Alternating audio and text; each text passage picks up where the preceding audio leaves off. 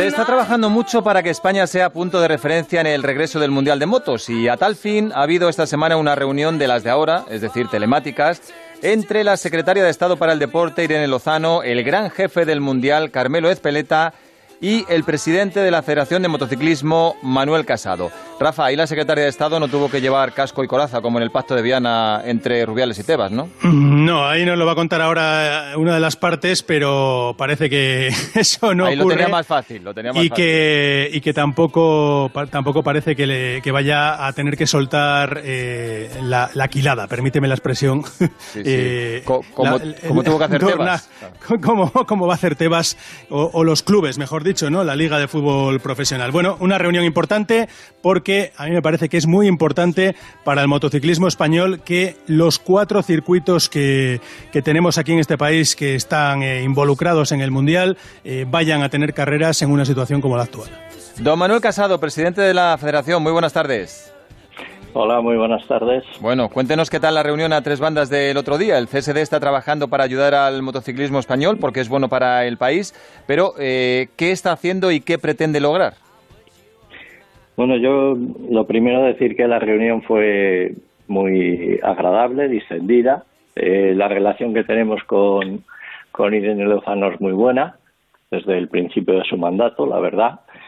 Y yo creo que sí que se está involucrando bastante y concretando temas a nivel deportivo, eh, a nivel general, para todas las especialidades, ¿no? Con los distintos deportes.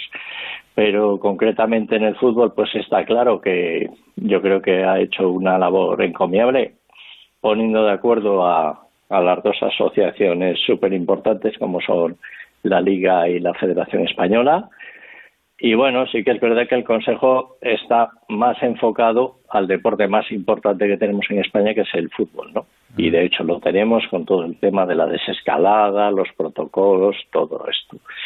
Pero sin embargo el motociclismo yo creo que está en, dentro de los más importantes, sobre todo a nivel internacional. Creo que tenemos una imagen muy importante. Normalmente somos eh, el país que más títulos mundiales consigue de motociclismo año tras año, eso lo saben muy bien en la Federación Internacional, en la FIM. Y yo creo que en España también se le da ese valor y Irene Lozano lo tiene muy claro. Y la verdad es que el otro día la reunión fue distendida y, y bien y sobre todo positiva porque hemos llegado a unos compromisos de cara precisamente a la aprobación de, del protocolo de actuación tanto en los grandes premios que se hacen en España como en el Campeonato de España de Velocidad, el España Superbike. Y claro, eso era fundamental para poder poner en marcha este Campeonato del Mundo en España, en los cuatro circuitos y en un número de competiciones que en principio serán siete a desarrollar aquí en España y desde luego ya desde el día siguiente están trabajando en cuanto les mandamos los protocolos, tanto Dorna como la Federación Española, a estudiarlos, a ver si se cumple con todo y a mejorarlo, que me consta que están aportando ideas. Antes comentaba Paul, pues que, que ya se está informando a los equipos de cómo va a ser más o menos, pero todavía hay algún pequeño detalle. En líneas generales yo creo que ya se ha comentado, pero hay algunos puntos particulares que se están revisando que para ver si lo podemos mejorar y no ser tan restrictivos. Eh, Aunque Manuel, en principio empezaremos así. perdón, eh, por concretar, eh, he querido entenderle que mm, la idea, y parece que va a salir adelante, es que haya siete grandes premios en España, es decir, eh, los dos de Jerez, los dos de Aragón, los dos de Valencia y uno en Barcelona. Efectivamente. Mm. Es decir, Esta eh, es la idea, empezar con Jerez, 19 y 26 de julio, que Ese- por eso era tan importante concretar con el Es- tema esos grandes premios, los de España y Andalucía, el 19-26, están, están 100% confirmados. Es decir, eh, ¿les dio Irene Lozano la garantía de que no habrá problemas por parte de los ministerios de Sanidad, Interior o Transportes? Bueno, en principio lo que estuvimos hablando es desde el punto de vista de que el Consejo Superior de Deportes tiene que presentarlo primero al Ministerio de Sanidad el protocolo para su aprobación. Desde luego la voluntad es esa y todo coincide con que la liga empieza pues a mediados de junio. La idea, desde luego, que era muy importante era que hubiese libertad de tránsito a nivel internacional y sin problemas para los extranjeros, lo que también el gobierno ha dicho que a partir del 1 de julio ya hay seguridad en principio de que va a ser así. El compromiso en principio con el Consejo fue que para mediados de junio, si todo va bien, se tendría ya el visto bueno del Ministerio de Sanidad, que es fundamental. Y si no hay un un cambio con la desescalada de que haya un cataclismo otra vez de infecciones y se vuelva atrás. Eh, hay una seguridad muy alta, porcentualmente muy alta, de que todo vaya normal y no haya ningún problema. Bueno, entonces, eh, 19 y 26, como estaba previsto, sería en Jerez.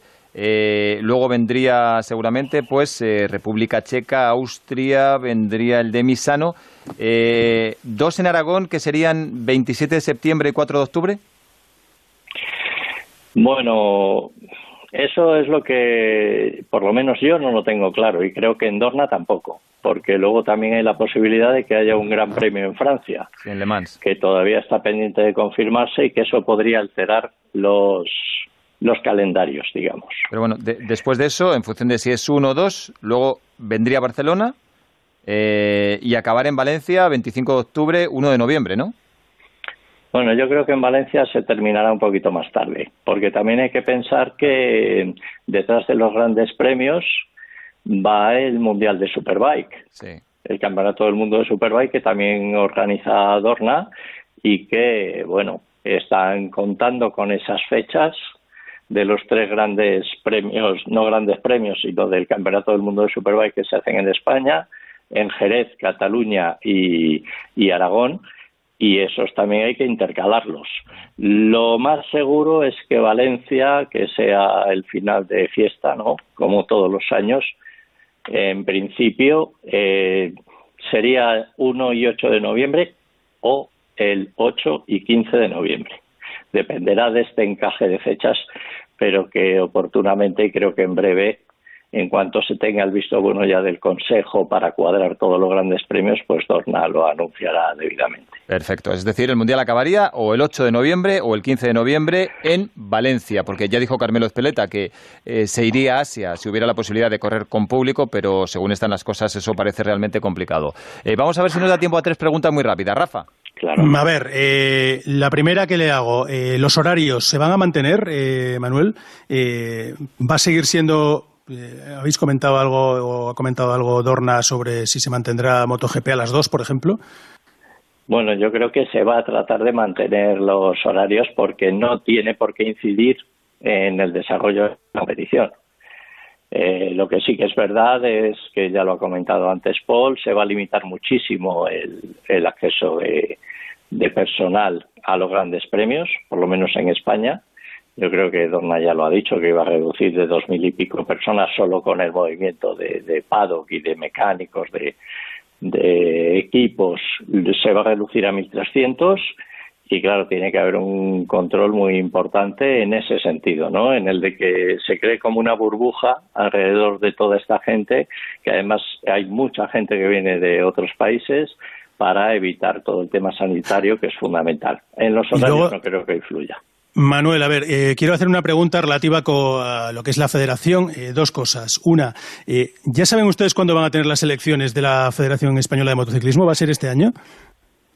Sí, ya nos han aprobado el reglamento electoral. Nosotros vamos a convocar las elecciones, que yo creo que ya es seguro, porque va a ser dentro de, de una semana o de siete, ocho días. El 8 de junio tenemos previsto eh, convocar las elecciones. A partir de ahí ya empiezan los plazos que marca el Real Decreto que lo regula o la orden ministerial y la previsión es que nos vayamos a realizar la elección de nueva asamblea para final de julio y estos miembros de asamblea eh, que son alrededor de 98 100 personas pues serán los que elijan el presidente dependiendo de si agosto al final va a ser hábil o no, que todavía no es seguro, pero por el tema de toda la pandemia, de los estados de alarma, pues se está pensando en que sea hábil, sea hábil a todos los efectos del deporte. Igual nos podríamos ir a tener ya la elección de presidente. Eh, agosto o septiembre, pues, ¿no? Agosto, septiembre. Y la última de este tema, eh, bueno, hay que decir que Manuel Casado es uno de los ejemplos para mí eh, que nada más llegar impulsó eh, limitación de mandatos, con lo cual este sería, si es elegido, su segundo y último mandato, ¿no? Si no me equivoco. Y que, y que no cobra por ser presidente. Sería este el segundo, ¿no, Manuel? Y, eran dos, dos, dos la limitación. Y lo último, una subasta solidaria, ¿no? En los tiempos que corren hay que hacer mención a ella y que nos la cuente él muy rápido porque, porque creo que es importante. Sí, nosotros estábamos pendientes un poco de ver a ver de qué manera podemos contribuir ¿no? como colectivo, no solo la federación, sino todo el colectivo motociclista.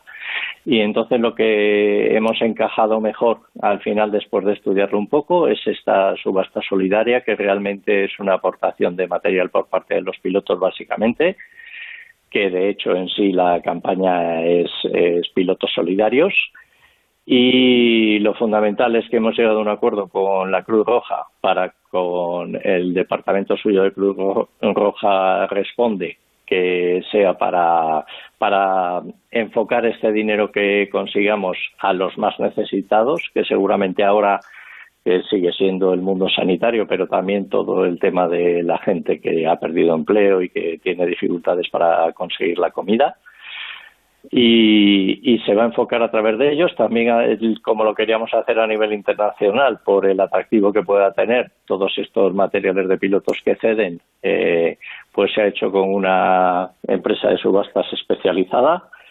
Se va a difundir todo lo que es la subasta en 16 países y esperamos que sea un éxito. Y bueno nosotros al principio contactamos con con los mundialistas más importantes, con Mar Márquez, por supuesto, que además desde el principio ha estado apretando a tope, con Jorge Prado, con Tony Bow, pero luego se ha ido añadiendo un montón de gente al que hemos solicitado ayuda y bueno, lo, habréis visto con la convocatoria, pero está muchísima gente, Pedrosa, eh, eh, bueno, Laya Sanz, eh, bueno, hay cantidad de pilotos, la verdad es que ha sido un éxito y esperamos recaudar bastante para poder ayudar, sobre todo, ya digo, al fondo de alimentos, que es lo que está ahora más necesitado. Pues lo contaremos porque esta es una de las causas que realmente merece la pena. Chechulanga, os pido perdón porque nos quedamos sin tiempo. Os la debo para el próximo domingo, ¿vale? solo apuntar que, el Presi eh, ha cumplido con el ejemplo, que no lo ha dicho, pero él ha donado una de sus motos, una Bultaco del 69 para esta subasta. Mira qué bien. Pues eh, ya sabremos si se puede quién se la lleva. Don Manuel, presidente, muchísimas gracias. Un fuerte abrazo. Gracias a vosotros y venga, a ver si entre todos ayudamos a pasar la pandemia de la mejor manera. Muchas gracias. ¿eh? Hasta luego. ¿Tienes tú o un familiar tuyo problemas?